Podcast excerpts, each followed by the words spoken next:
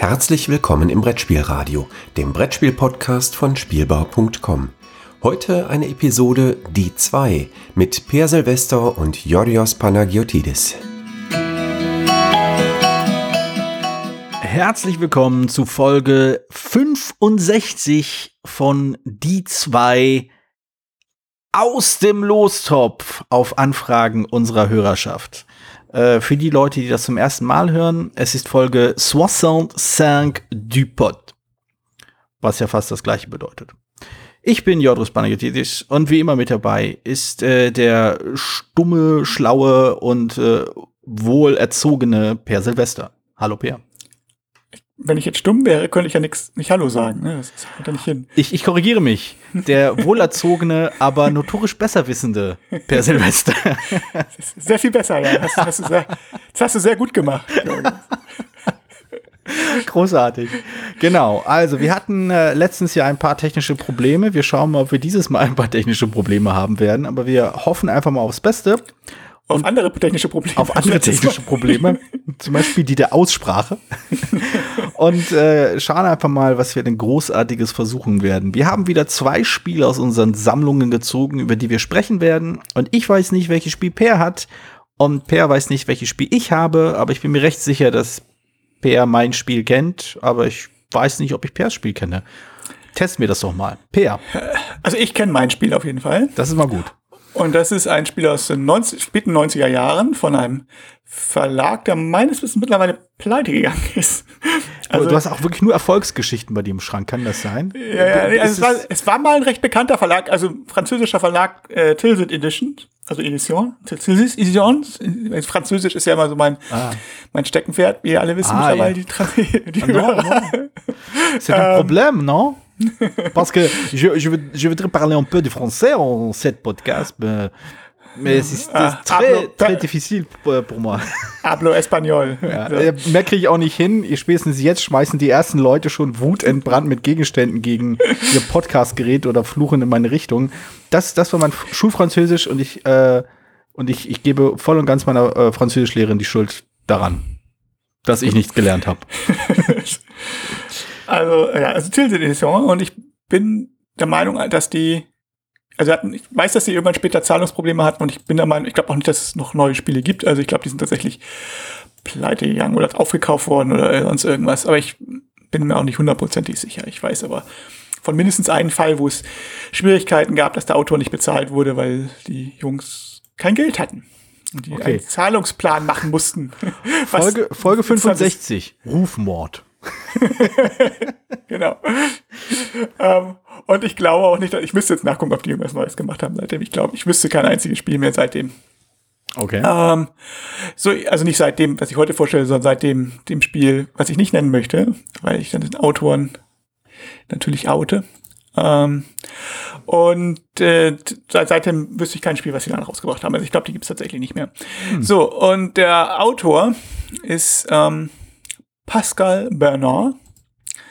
Und das Spiel hat auch einen französischen Namen, nämlich Jeanne d'Arc. Ah. 1429. Also das wird wahrscheinlich auch französisch ausgesprochen, aber.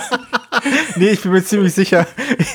dass so, so wurde das damals im gemischt. Ah, ich habe eine Idee. Wir haben es Jeanne d'Arc 1429.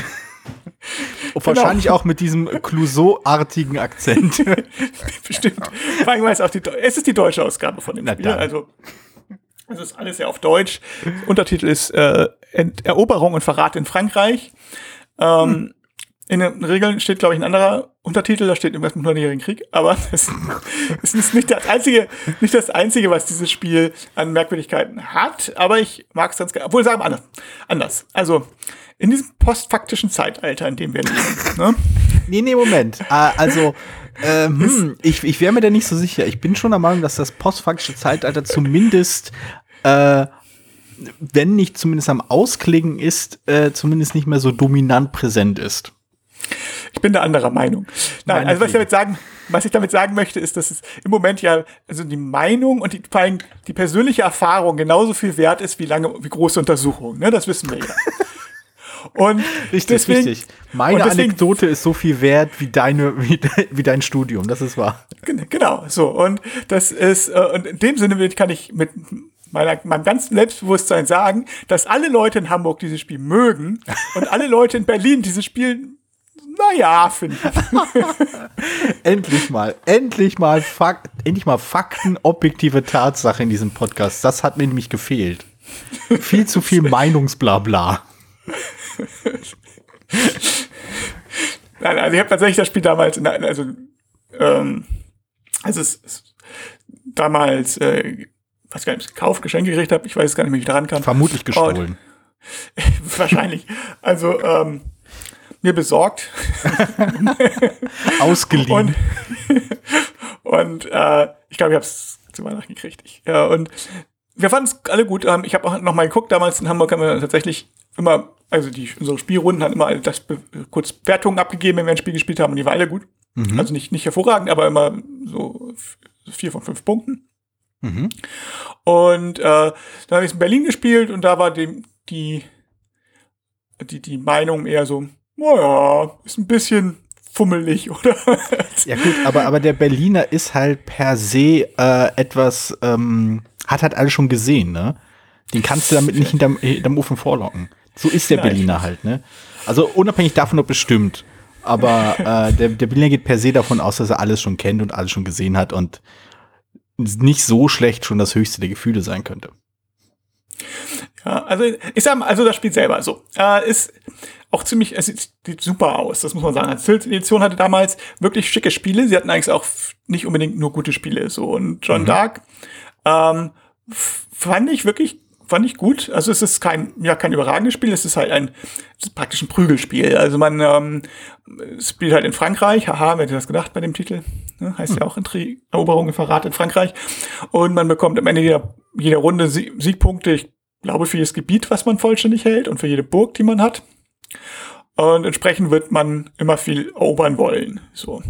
Und es hat so ein paar ganz gute, interessante Mechanismen. Zum Beispiel am Anfang der Runde stimmt man, stimmt man ab, ob Frieden oder Krieg herrschen soll. Bei okay. der Unterschied ist, bei Frieden darf man nur einmal angreifen und bei Krieg so lange wie man will und kann. also ich, ich finde Frieden, das äußerst realistisch. also auf Frieden ist mehr so ein Burgfrieden. Und äh, da ist halt kartenbasiert, man äh, spielt Karten, um, äh, um, um was zu erobern. Der, Verteidiger, der Angreifer spielt Karten, der Verteidiger spielt Karten. Gibt halt Kampfkarten, mit denen man halt nutzen kann, wobei es dann ein bisschen auf wie viel möchte man zurückhalten, als man selber angegriffen wird.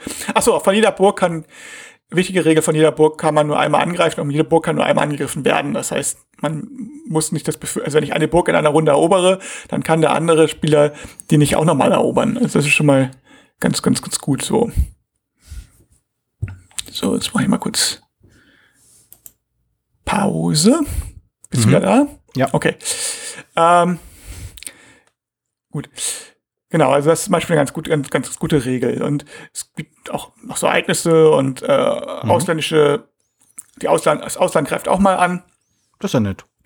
So, das ist jede Runde. Es ist also. Also Krieg als große interkulturelle Party sozusagen. Genau, ja. Es ist halt, ist, ich will mal sagen, es ist, wenn man es so zusammen so runterdampft, wie ich das jetzt eben gesagt habe, es, es, viel mehr ist es nicht. Es ist wirklich ein einfaches Spiel, bei dem man aber wirklich durchaus durch, die, durch dieses Kartenspiel clever spielen kann. Mhm. Und ähm, hat relativ einfache Regeln.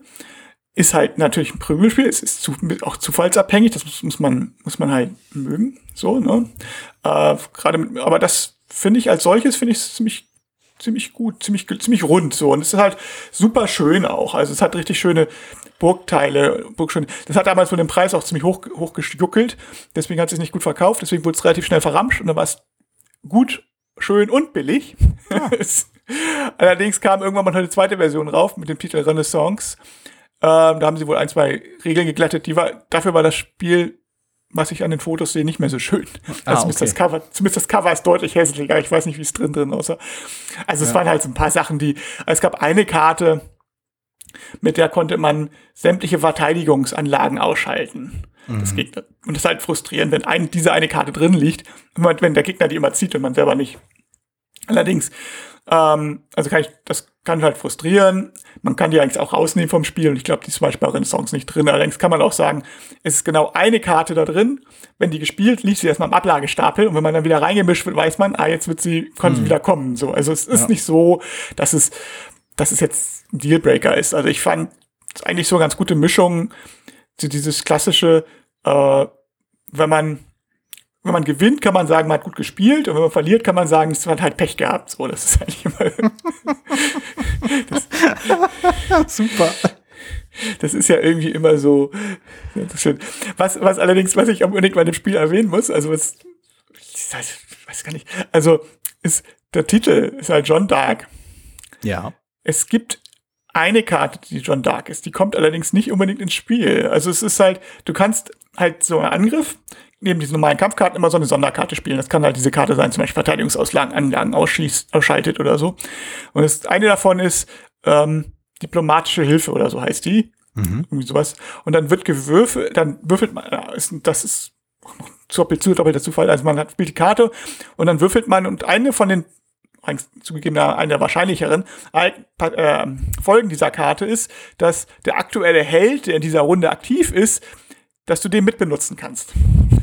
Und eine von diesen Helden ist John Dark. okay. Also, ist so, es ist, naja, gut, ist halt ein zu kräftiger Titel, aber es wirkt so ein bisschen so, hey, ich habe, also als ob das Spiel entweder vorher einen anderen Titel hatte oder vielleicht vorher, vor, ja, vielleicht, ja. Oder vorher, äh, oder tatsächlich die John Dark einen größeren, eine größere Rolle hatte, weil so ist so ein bisschen so, als er wären bei Hundreds of Horses irgendwie ein Pferd dabei und der Rest sind irgendwie Schnabeltiere. Es macht das Spiel nicht schlechter, aber äh, man wundert sich schon über den Titel ein bisschen. Das, das, das ist, klingt in der Tat etwas ungewöhnlich, das ist wahr. aber, aber das klingt ja, also, ähm, es gibt so ein paar Punkte, die ich ganz spannend finde, mit dem, was du gesagt hast. Also einmal äh, der, der Zufallsanteil, da wollte ich ja noch einwerfen, ne, jede, jedes, äh, du, du kannst halt kein Konfliktspiel haben ohne starken Zufall. Alles, das ist halt, alles ohne Zufall hat, ist halt, hat halt nicht irgendwie den Kriegsspielcharakter, sondern ist eher so, weiß ich, Dame oder Schach, wenn du halt äh, so eine Brille aufhaben willst. Aber ähm, die, die andere Sache, also die andere Sache, was du meintest, dieses, dieses äh, dieser feine Punkt, den du vorhin meintest, wegen, äh, wenn man gewinnt, kann man sagen, man hat gut gespielt, aber wenn man verliert, kann man sagen, man hat halt Pech gehabt. Äh, das finde ich eine faszinierende Dynamik. Weil ich durchaus finde, also die, diese Beobachtung kommt ja nicht von irgendwo her, dass, dass, dass Leute das so mögen und tun und handhaben. Und ich finde es halt schon spannend, warum das so ist. naja, ich weiß, es ist ja dieses übliche, ich möchte ja, gerade wenn ich so ein Spiel spiele, möchte ich ja ein bisschen Kontrolle haben zumindest, also meistens jedenfalls. Und auch naja, bei Spielen, ich, wenn ich, wenn ich gut spiele, möchte ich dafür auch belohnt werden. Und es kann halt, wenn, wenn ich, äh, wenn ich gut spiele und trotzdem nur nicht verliere und nicht, nicht gewinne, nicht weil die anderen besser gespielt haben oder ich das Gefühl habe, dass die anderen besser gespielt haben, sondern weil ich das Gefühl habe, ich hatte halt einfach nur unheimliches Pech und dann wird es halt schnell, schnell frustrierend. Hm. Ich glaube, das ist, was da eigentlich hintersteht. Das Spiel ist nicht, wird nicht schnell frustrierend, sondern du kannst also klar, wenn du jetzt zum, zum fünften Mal in Folge, in, ein, in, jeder Runde oder in jeder zweiten Runde diese Verratkarte gegen dich hast, ist vielleicht schon bitter, aber äh, dadurch, dass die ja sowieso nur einmal pro Runde maximal gespielt werden kann und dann meistens wird ja nicht mehr eingemischt, hast du es hier halt nicht. Ne? Wenn du äh, es, es kippt halt nicht so schnell ins Frustrierende um und ich glaube, das macht das Spiel wirklich gut. Mhm. Andere Spiele, gerade so Prügelspiele, ähm, können halt auch frustrieren, wenn du komplett also tatsächlich gibt es ja eine Regel, was passiert, wenn man wenn man komplett vom Brett gefegt wird, habe ich aber noch nicht erlebt. Also ja. weil ähm, also das das finde ich ganz interessant, weil ähm, ich fühle mich halt an ein Spiel erinnert, das ähm, glaube ich herzlich wenig mit dem zu tun hat, was du gerade beschrieben hast, aber gerade diese diese Frustrationskomponente finde ich spannend und zwar äh, Adrenalin von äh, Check hm. Games Edition, glaube ich. Ähm, bei denen, das ist halt so auf einen Ego-Shooter orientiert und die, der Mechanismus, der an den ich mich erinnert fühle, ist halt äh, der, dass wenn man es, wenn ein Spieler quasi äh, halt ja äh, erschossen wurde, was halt Ziel des Ganzen ist, ja schließlich ein Ego-Shooter, ähm, dann bekommt man halt Punkte dafür, aber und der ist dann geschwächt, aber dann bekommt man, wenn man diese, diesen Spieler danach nochmal angreift, weniger Punkte dafür. Also so ein Mechanismus, der dafür dient, dass äh, nicht immer auf die gleiche Person rumgehackt, auf der gleichen Person rumgehackt wird, dass immer die gleiche Person quasi angegriffen wird, weil sie sich zum Beispiel schlecht verteidigen kann, sondern dass immer der die meisten Punkte bringt, der gerade, also ich weiß nicht, ob er gerade vorne liegt oder möglichst lange spielt, das ist so lange her, als ich es gespielt habe. Aber der Mechanismus ist halt schon auch dafür da, dass diese, diese Frustmomente, die ja im Spiel entstehen können, ähm, rausnimmt. Wobei ich das ganz interessant finde, dass in dem Fall, also im, im Fall von Adrenalin, die Frustmomente sozusagen in der Spielerdynamik, in der, äh, in der Art und Weise, wie man, wie man sich selbst quasi an, als, als Spieler Gefahr, als, als Wettbewerber so, Wettstreiter so einschätzt äh, und weniger halt auf diese Mechanismen oder Ereignisse, die das Spiel auswirft, die nicht das sind, was man möchte. Verstehst du, was ich meine? Ja, ja, also klar. Also wenn, ähm, also gut, bei, bei, bei Adrenalin fand ich schon fast ein bisschen zu flach dadurch. So, weil ja. ähm, weil du hast halt, aber ich man verstehe natürlich, woran hinausläuft. Es ist halt so, Spiele brauchen immer so einen, damit sie nicht frustrierend werden, weil man immer angegriffen wird. Das macht halt, du hast, wenn es, wenn es keinen Mechanismus hat, dann ist es halt immer das die Frage, also ja, ich macht jetzt Sinn, dich anzugreifen, aber du hast jetzt schon drei von drei Leuten auf den Kopf gekriegt. Das hm. eigentlich fühle mich, ich, ich fühle mich blöd dabei. Es fühle mich aber auch blöd an, wenn ich dich nicht angreife, weil, weil es ist halt nun mal das, was ich machen soll. Oder beziehungsweise ich als extra schlecht spielen, ist auch, auch blöd, ist auch für beide Seiten blöd irgendwie. Fühlt sich nee. auch nicht richtig an. ähm, ich weiß nicht. Ich, ich verstehe also, schon, was du meinst, natürlich. Also ich, mein, ich, mach, ich kann jetzt nicht machen, was, was ich möchte, weil ich weil das doof ist. Ist halt irgendwie so ein schwierig, schwieriger Grund. Und das andere ist, manchmal greift man den anderen ja auch ein, weil der einfach im Weg steht oder mhm. also Kollateralschaden so, ne? Also, mhm. und das finde ich, ähm, das, das wird halt bei Adrenalin verhindert und auch hier bei John Dark, dadurch, dass du jede Burg nur einmal angreifen darfst pro Runde, mhm. hast du halt nicht diese, diese, diese großen Schlachten und das, diesen Friedensmodus, der ist halt echt clever. Wenn natürlich alle Leute immer jede Runde auf Krieg spielen, also so ja. oft angreifen, wie man möchte, dann, ähm, dann ist, ist, ist das natürlich, kann es natürlich passieren, dass jemand rausfliegt. Aber das ist, wie gesagt, habe ich meistens nicht erlebt. In der Regel ist es so, dass am Anfang alle eh vorsichtig agieren, weil ja alle wissen, dass sie noch nicht so wissen, wie, wie geht's jetzt weiter. Und dann, und dann, und dann gibt's meistens so ein, zwei Mal gibt's Krieg, vielleicht mal oft am Ende der Partie nochmal, um nochmal was rumreißen zu können oder so. Mhm. Aber ähm, das hat eine schöne Dynamik und das ist, das finde ich hier bei dem Spiel auch wirklich gut gelöst. Und ich glaube, dass Prügelspiele ähm, naja, modern ist jetzt übertrieben, ist auch schon über 20 Jahre alter Spiel, aber mhm. das äh, sollten, brauchen so ein Korrektiv, wenn sie, wenn sie wirklich sich darauf konzentrieren, eigentlich auf Konflikt ausgelegt sind, mhm. dann, ähm, dann müssen die ja irgendeine Art von Konflikt haben. Ich meine, Kemet wird ja dafür auch gelo gelohnt, gelobt, dass das auch sowas hat, dass man halt nicht immer denselben angreift. Mhm. Es gibt mhm. verschiedene Möglichkeiten, das zu erreichen. Aber es war ja lange gerade die amerikanische Schule, von Spielen 80er, die acht Spiele aus den 80er Jahren und auch bis in die 90er rein lange waren ja gerade so, dass man, dass, dass sie sowas eben nicht hatten, sondern dass man, dass man eben rausfliegen konnte oder dass man klein ja, gehalten worden konnte. Ja. Und das ist dann. Ne, ich finde es ganz interessant, weil also dieser, dieser Gedanke des Korrektivs, den finde ich äh, ziemlich ziemlich faszinierend, weil äh, du hast ja vorhin schon angesprochen, dass dieses Korrektiv halt auf verschiedenen Ebenen äh, agieren kann, dass so verschiedene Ebenen existieren kann. Also das gibt halt einfach die, die, die, das mechanische Korrektiv, wie es bei Adrenalin der Fall ist, äh, dass du konkret sagst, okay, wenn du auf der Person rumhackst, die eh schon hinten liegt, kriegst du weniger Punkte, als wenn du auf den Spieler rumhackst, der vorne liegt. Ähm, also es ist ja quasi ein, ein aufgezwängtes, ähm, äh, eine aufgezwängte interne Spieler, Spielgruppenlogik, die, äh, die das, die, die, Mechan äh, die, die Mechanik quasi dir vorsetzt. Aber ähm, bei anderen Spielen äh, fällt das halt so ein bisschen raus. Also die, die, Amerikan die amerikanischen Spieler der alten Schule, die du gemeint hast, die lassen das völlig fallen. Da fliegt man halt raus, wenn halt, wenn man halt nicht, äh, nicht, nicht mit, mit, mithalten kann. Und die moderne Schule äh, versucht das halt quasi, äh, gibt das quasi den, den Spielern selbst in die Hände, äh, sich gegenseitig in kurzzeitige Bündnisse zu ähm, ja, wiederzufinden, um zu verhindern, dass das Spiel äh, vorzeitig zu Ende geht, bevor man selbst gewinnen kann.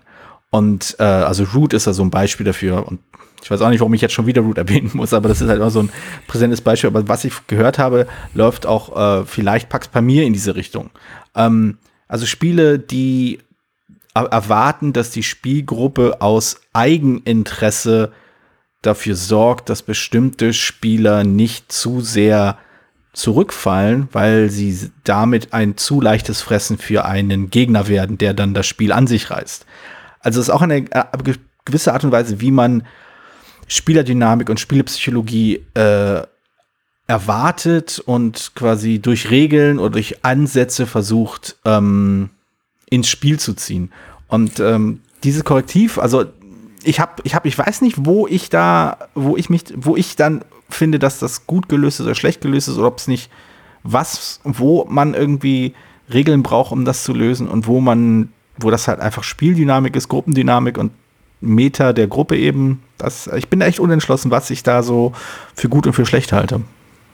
Nein, ich meine, glaube, das habe ich auch keine abschließende Antwort. Aber ich meine, auch die Spielerdynamiken müssen im Prinzip ja äh, vom Spiel irgendwie ange angepikst werden, sonst, sonst ist es, läuft es daraus hinaus, dass jemand gut jammern kann oder so. Äh, oder halt das. Ja, Cosmic Account ist ein großartiges Spiel mit dem äh, Whiner, der genau diese Fähigkeit hat. Aber das, also das Problem ist halt nicht neu offensichtlich. Äh, nee, nee. Und ähm, ja. Und die gibt zwar, was interessant ist, halt viele Zufallsereignisse und so, aber ich habe nie das Gefühl, dass die jetzt wirklich jemand, die sind halt mehr so nettes Flavor. Mhm. Die wurden halt tatsächlich in meiner Berliner Runde dann eben, äh, die mögen halt die Berliner Spieler nicht. Ne? Dann habe ich das Gefühl, dass Berliner Spieler halt gerade diese, dieses Auslandsereignis und diese, diese ähm, Zufallsereignisse und dann noch dieses Würfeln bei dieser bestimmten einen Karte, normalerweise sind die anderen Karten alle fest was passiert. Es ist nur eine Karte, wo das ausgewürfelt wird. Mhm. Äh, das war denen, glaube ich, zu, zu viel Kleinkram und das hätte, man, das hätte man ja alles glätten können, was sicherlich stimmt. Mhm. also ist halt so ein bisschen die Frage, ob man das, das will. Also, ja. oder was man vom Spiel erwartet. Ich meine, ich bin ja absoluter Verfechter von klaren und einfachen Regeln. Das weiß ja jeder, auch äh, wenn man auch meine Spiele kennt oder wenn man Podcast mal gehört hat oder so. Mhm. Ich finde in diesem Fall aber sind es so, sind die Regeln jetzt nicht super kompliziert, die dazukommen sondern es sind dann so Kleinigkeiten und die man auch in dem Moment nachgucken kann, wenn sie dann eintreffen. Und äh, die aber so ein bisschen historisches Flair bringen. Also ich sag mal, spieltechnisch passiert da nicht viel, dass man jetzt sagt, oh, es ändert jetzt alles oder so. Es ja mal, hm. gibt da Spiele mit bestimmten Ereignissen, wo man sagt, oh, jetzt müssen wir auf ganz, ganz neue Rahmenbedingungen setzen oder so. Und damit habe ich jetzt gar nicht gerechnet. Das haben wir jetzt gar nicht. Solche Ereignisse habe ich zumindest in meiner Erinnerung nicht drin. Mhm. Ähm, aber es sind halt, man hat halt das Gefühl, dass es es ist halt die Zeit in Frankreich im 100-jährigen Krieg da und ähm, da ist halt auch ein bisschen Chaos. Da passieren halt auch mal Sachen, die ja, die passieren, sag ich mal. so, und die, und äh, das, das, das ist so ganz schick. Also dadurch, dadurch, das ist die richtige Dosis. Also so viel, dass es ein bisschen, das ist schon klar, dass man, dass das was passiert. Hm und dass es ein bisschen historischen Flair gibt und das ist so, aber nicht so viel, dass man jetzt sagt, oh, das ist entscheidend, das Spiel ist jetzt total swingy oder das Spiel ist jetzt so dominiert durch diese Ereignisse oder so. Es ist halt ja. tatsächlich, es ist ein klein, kleines, kleines Flavor-Sing-Ding und das finde ich so ganz okay. Hast, hast du den, hast du, hast du das Gefühl, dass wenn, also du meintest ja vorhin, dass es äh, neu aufgelegt wurde als Renaissance, aber dann spielt es nicht mehr in Frankreich, sondern, äh, äh also ich habe kurz mal nachgeschaut, in Italien. Hast du das Gefühl, dass die sich diese Ereignisse übertragen lassen oder umschreiben lassen oder wirkt das eher so aufgeklatscht? Äh, ich, sicherlich. Also ich kenne diese Version ja offensichtlich nicht. Hm. Ähm, ich denke mal, sie hat ein paar Sachen geglättet. Ich weiß nicht zum Beispiel, also definitiv haben sie die Verraterkarte rausgenommen, das hatte ich schon irgendwo gelesen mal, aber äh, ich weiß nicht zum Beispiel, ob es jetzt diese Ereignisse ob es vielleicht neue Ereignisse gibt oder so. Es ist ja, hm, okay. es ist, es ist kann ich mir, also ich kann auch mir vorstellen, dass Auslandseinfluss wird es nach wie vor geben, nur an anderen Stellen halt. Das sind ja das mhm. praktisch, dass die Auslands, das heißt eigentlich, dass, dass, dass ähm, fremde Länder halt die Burgen, die an der Grenze stehen, angreifen. Mhm. Und man muss sie halt gegen die verteidigen oder man gehen die manchmal auch verloren. So, das mhm. heißt, bestimmte Burgen sind halt einfach riskanter zu, zu haben, weil dann das Ausland ab und an mal eingreift. Ja. Und das, das lässt sich auch in Italien umsetzen. Das ist halt eine andere Karte. Also ich weiß, es hat eine etwas höhere Wertung als das, was ich habe. Aber ähm, ja, ich glaube nicht, dass da Unterschiede so groß sind. Also das kann ich mir nicht vorstellen. Weiß es nicht. Ich kann es nicht vorstellen. naja, Italien ist, ist, äh, ist gar nicht so schlecht, denn ähm, in Italien, äh, aus Italien, um Italien und in Italien herum oder so ähnlich, äh, ist nämlich auch mein Spiel her. Deswegen hast du das angesprochen. Ganz, ganz, ganz, ganz subtil angedeutet hier. Sehr stolz auf mich. Ich habe 20 Minuten lang ganz, ganz artig hier rumgekrisselt und versucht, wie ich das hinbekomme. Ähm, genau, und, äh, und es hat auch viel mit Internationalität zu tun. Ähm, es gehört zu einem Genre an Spielen, über die ich an sich ganz gerne spreche, obwohl dieses Spiel konkret vielleicht am ehesten der Interpretation dieses Spielgenres entspricht, die ich immer eine Verkürzung halte. Also jedes Spielgenre hat so gewisse, hat so gewisse, weckt so gewisse, ähm, sagen wir mal, Erwartungen und bringt so gewisse Ideen auf. Also wenn jemand äh, typisches Eurogame schreibt, dann wird halt niemand äh, viel Gewürfel erwarten, viel Aufregung, viel Gelächter, viel Spannung. Das erwartet man halt nicht beim Eurogame. Bei einem, bei einem äh, Wargame wirst du halt auch verhältnismäßig äh, wenig irgendwie Rumgehamble erwarten oder ähnliches. Oder ähm, irgendwelche Sachen, die halt, äh, die albern wirken. Oder ulkig. Du wirst halt äh, nicht so äh, Regeln haben, in denen du ähm, deine Stimme verstellen musst oder sowas. Wahrscheinlich nicht. Nee, nee aber. Ähm, wäre, wäre aber mal ein, wäre, wollte ich, wollte schon immer mal ein Wargame, eine Wargame-Parodie machen. Ich wollte schon immer mal ein Wargame machen, das Spaß macht und nicht einfach nur frustriert. Nur so eine Wargame-Parodie, so ein Card-Driven Wargame, weißt du, mit so Karten wie, also wo die sieben Zwerge gegen Schneewittchen kämpfen oder sowas und dann heftig stolpert über eine Wurzel. Oder ein, in China fällt ein Sack Kreis rum. Das weiß ich. Das ist das mal, also das ist die, äh, Moment, also die Karte muss ja wirklich in jedes Spiel rein, oder? genau. Ähm, jedenfalls, äh, das Spiel äh, aus Italien hat äh, viel Internationalität an sich. Ähm, und es gehört in die oft verpönte äh, Kategorie des Partyspiels. Und ähm, meiner Meinung nach umfasst es voll und ganz das, was Leute unter Partyspiel verstehen. Und zwar laut, albern und ein bisschen blöd. Ähm, das ich finde das für, ich finde, ich finde das halt eine, eine, eine un, unrecht, ungerechtfertigte Verkürzung des Partyspiels. Partyspiele können sehr viel mehr, Partyspiele können auch sehr viel interessanter und sehr viel tiefergehender sein. Ähm, aber dieses Partyspiel ist in der Tat laut, albern und auch ein bisschen blöd, aber ich mag es trotzdem, was mit Sicherheit auch daran liegt, dass ich es seit Ewigkeit nicht mehr gespielt habe, weil man dafür ziemlich viele Leute braucht und äh, dass es sich einiger, sagen wir mal, nationaler Stereotypen bedient, äh, von denen ich vor allem deswegen, also äh, weswegen, also ich habe vor allem deswegen nicht so viele Probleme mit diesen nationalen Stereotypen, weil ich niemanden kenne, äh, der diese der von diesen nationalen Stereotypen tatsächlich äh, unangenehm berührt worden wäre, sondern einfach so, ja gut, hm, kann man machen, ist mir egal.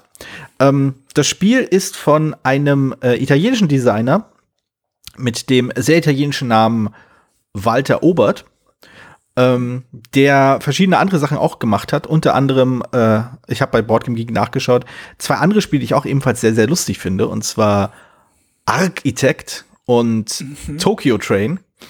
Äh, habe ich, das kann ich nicht, aber. Äh, die habe ich in der Tat alle schon gespielt und die sind alle lustig. Äh, das Spiel, das ich jetzt hier vor Augen, also genau hier auf meinem Tisch habe, äh, nennt sich Hystery Coach. Und wer hier anno dazu mal äh, noch weiß, wer Trapattoni ist und warum eine Flasche leer voll der Kultspruch war vor sehr, sehr vielen Jahren, äh, der kann sich ungefähr vorstellen, worum es in diesem Spiel geht. Und zwar ähm, geht es darum, dass man halt im Team spielt. Einer ist eben der Hystery Coach und das, äh, die anderen sind die nicht ganz so schlauen äh, Spieler der eigenen Mannschaft. Und die muss man irgendwie bewegen, positionieren, muss ihnen zu erkennen geben, wo sie ihre Figur hinbewegen sollen, ohne dabei natürlich rechts, links, vorne, hinten zu machen, sondern man darf nur gestikulieren und sie mit dem Namen ansprechen. Aber natürlich nicht mit dem tatsächlichen Namen, weil das wäre ja nicht lustig, sondern mit dem Spielernamen. Und äh, um mal hier vollends in die politisch unkorrekte Ebene reinzuschlittern, das sind äh, alles Namen, die für europäische Ohren und vor allem für italienische Ohren vermutlich und Zungen ähm, gewisse Schwierigkeiten mit sich bringen.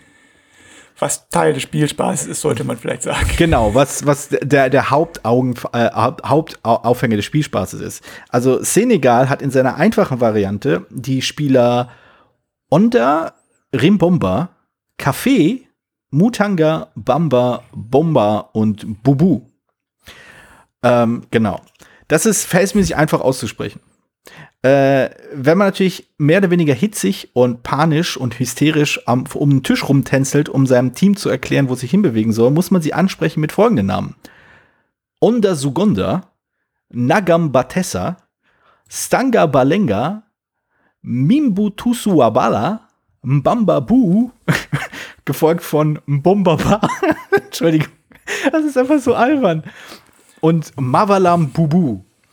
Wie gesagt, äh, um, um es mal kurz zu erklären, die, ich, ich weiß nicht, ob diese Namen auch nur ansatzweise irgendeinen Bezug zur Realität haben. Es gibt noch eine griechische Mannschaft, die. Äh, Deutschland ist auch dabei, oder? Deutschland ist auch dabei. Deutschland will ich gerne mal vorlesen, weil das wirklich der Knaller ist. Ähm, aber die Kombination aus Mbambabu und Bombaba, einfach nur, weil es, weil es akustisch also phonetisch so nah beieinander ist und man sich immer, immer wieder versichern muss, dass man auch den richtigen ausspricht und nicht den falschen, den anderen Spiel, den man eigentlich gar nicht meint, das hat sehr viel Humorpotenzial und äh, ist wirklich, wirklich lustig. Die deutschen Spieler übrigens, ähm, ja, die einfachen ist nicht so, nicht so interessant. Die schwierig, also ver vermeintlich schwierigen Namen sind äh, Fahrerbutten, Beckelpaler, Kartonnen, Parakarren Wurstelbar, Krapfenbohnen und Staffan Dribbler. Ähm, was natürlich nur bedingt lustig ist, wenn man die Namen mehr oder weniger ohne Probleme aussprechen kann. Auch wenn sie völliger Kauderwelsch sind, vermutlich wie auch alle anderen Namen. Ähm, aber äh, in, wenn man das halt zum Beispiel einem nicht deutschen Muttersprache in die Hand drückt, der nun sehr, sehr hektisch äh, Beckelpale erklären muss, dass er doch bitte, also ich kann jetzt natürlich heftig gestikulieren. Das bringt beim Podcast total viel. Ähm, aber ja, das. Ähm, nach vorne geht, man, man darf auch, ist auch sonst sehr eingeschränkt mit seinen Vokabeln, die man benutzen darf. Richtig, darf, ich, richtig, richtig. Man darf, glaube ich, ich darf bestimmte Sachen nicht sagen. Ich habe schon vergessen, was das war. Ja, ich glaube, man, man darf halt nicht vor, zurück oder rechts, links oder sonst was sagen, muss halt gestikulieren und man darf ab und zu schieß sagen oder irgendwas, um zu zeigen, dass man jetzt äh, die Spieler, dass sie sich jetzt auf die, äh, richtig auf dem Feld befinden und dann wird das kurz angehalten. Es, es, erinnert ein klein wenig an Captain Sonar. Es wird alles angehalten, dann wird einmal gewürfelt ähm, und geschaut, ob, ob man getroffen hat. Oder war es Captain Sonar oder war das äh, äh, Space Cadets Dice Duel? Eins von den beiden. Ähm, es wird alles angehalten, es wird gewürfelt und dann jubelt die eine Seite oder jubelt die andere Seite, weil ein Tor gefallen ist oder nicht.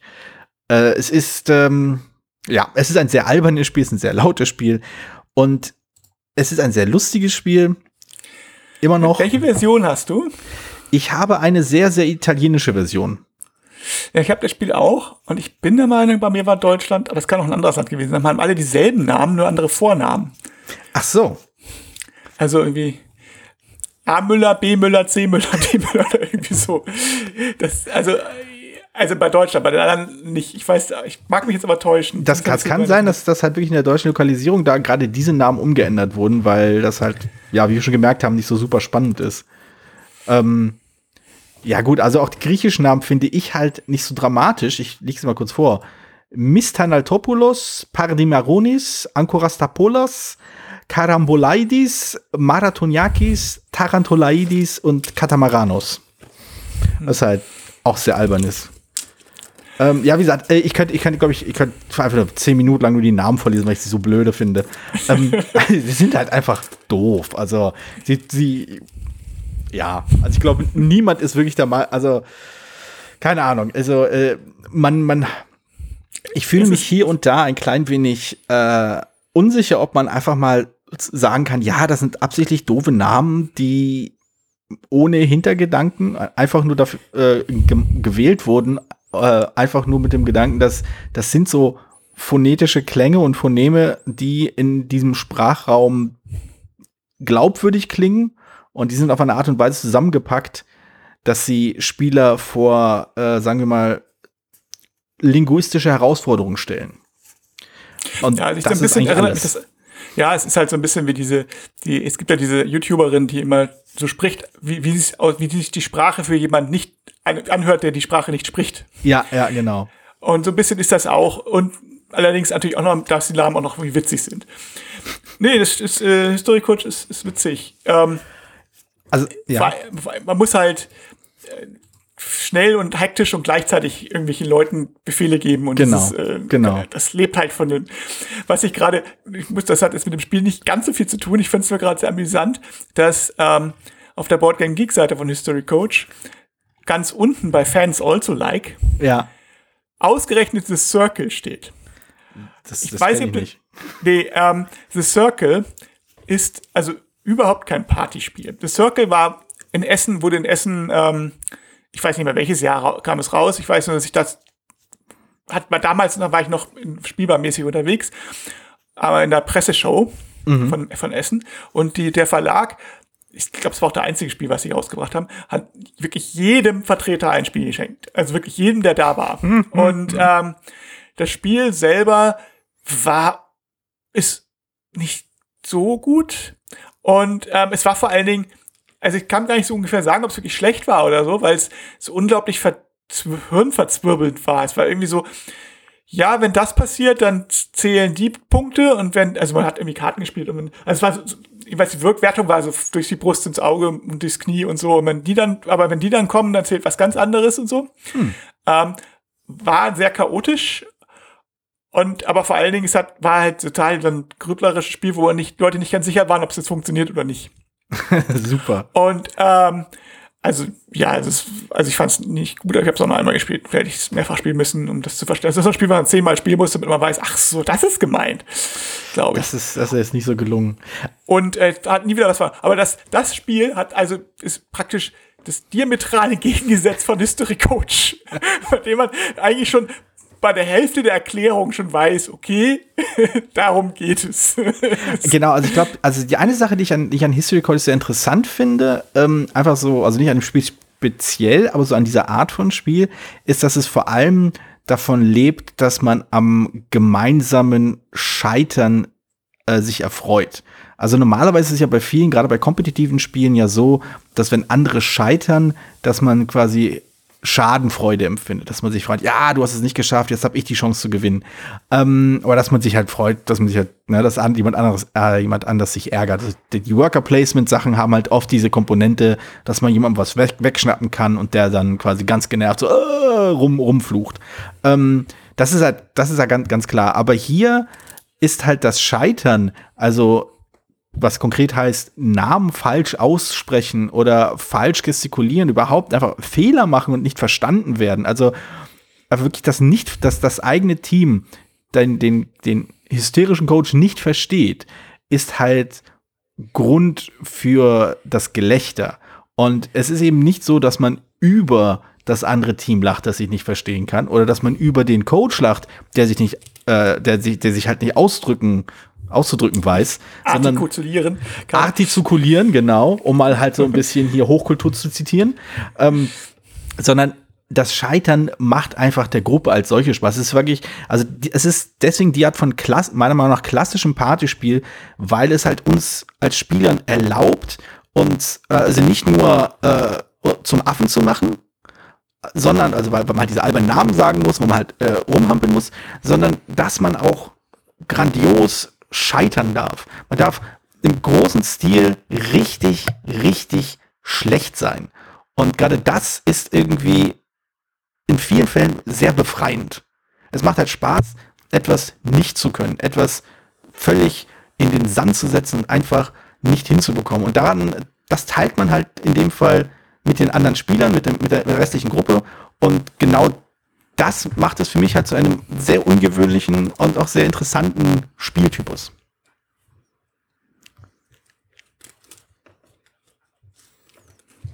Auf jeden Fall. Und das ist, äh, naja, es braucht halt aber auch viele Leute. Je mehr Leute, vor allem ist es eins von den Spielen, was umso besser ist, desto weniger gut es funktioniert. Wenn's, wenn nur alle Leute das gut könnten, wäre es wahrscheinlich nur halb so lustig. Und das andere Problem, äh, wie du schon sagtest, man braucht halt echt viele Leute. Also das ist echt viele, ich über, über, übertreiben jetzt mal, aber wenn man, also vier schon tatsächlich ist schon fast langweilig, weil dann hast du nur einen Coach, äh, zwei Coaches, also ein Coach auf jeder Seite und einen Spieler auf jeder Seite. das ist schon, also es wird erst so ab sechs Leuten interessant, eigentlich besser acht. Und das hat man eigentlich wirklich selten. Ich habe es mal mit meinen Schülern gespielt, das funktioniert ganz gut. Aber es braucht halt, halt auch eine gewisse ja. ja Hürde, sage ich mal, das, sich darauf einzulassen. Vor allem Coach zu sein, ist natürlich nochmal so eine Herausforderung, weil man dann äh, derjenige ist, der sich da zum Affen machen muss, sozusagen. Aber es ist schon ein, ja, da hast du recht, es ist schon sehr, ein sehr spezielles Spiel, das ich halt auch deswegen gerne in meiner Sammlung habe. So, also was, ähm, naja. So, also wir haben, apropos Sammlung haben, eine Sammlung von technischen Problemen, haben wir wieder eine, ein, ein, wieder ein, eine Sache entdeckt. Und äh, der, der Georgas knattert schon wieder. Das heißt, dass der Motor ins Stottern gerät. Und wir, das heißt, dass wir diese Folge jetzt auch abknattern können. Ich kann jetzt auch schön Tschüss sagen, ohne dass ich Georgas groß wehren kann. Das ist auch ganz gut. und äh, so wie schon am Freitag sage ich jetzt also schon mal viel Spaß und ähm, schalten Sie auch morgen wieder ein, wenn Sie Miss Piggy sagen hören, Schweine im Weltall. Bis dann. Tschüss. Vielen Dank, dass du diese Episode Brettspielradio D2 gehört hast. Falls du dich mit uns austauschen möchtest, dann findest du uns auf Twitter. Peer unter König von Siam, Jorios unter Joe Dizzy und Jürgen unter spielbar.com. Außerdem gibt es eine tolle Community rund um das Beeple Brettspiel Blogger Netzwerk. Hier nutzen wir Slack, eine kleine App für den Austausch mit Hörern, Lesern und Zuschauern. Falls du ebenfalls dazu stoßen möchtest, sende einfach eine E-Mail an info@spielbar.com, dann senden wir dir einen Einladungslink zu. Bis bald, wieder hier bei Brettspielradio die 2.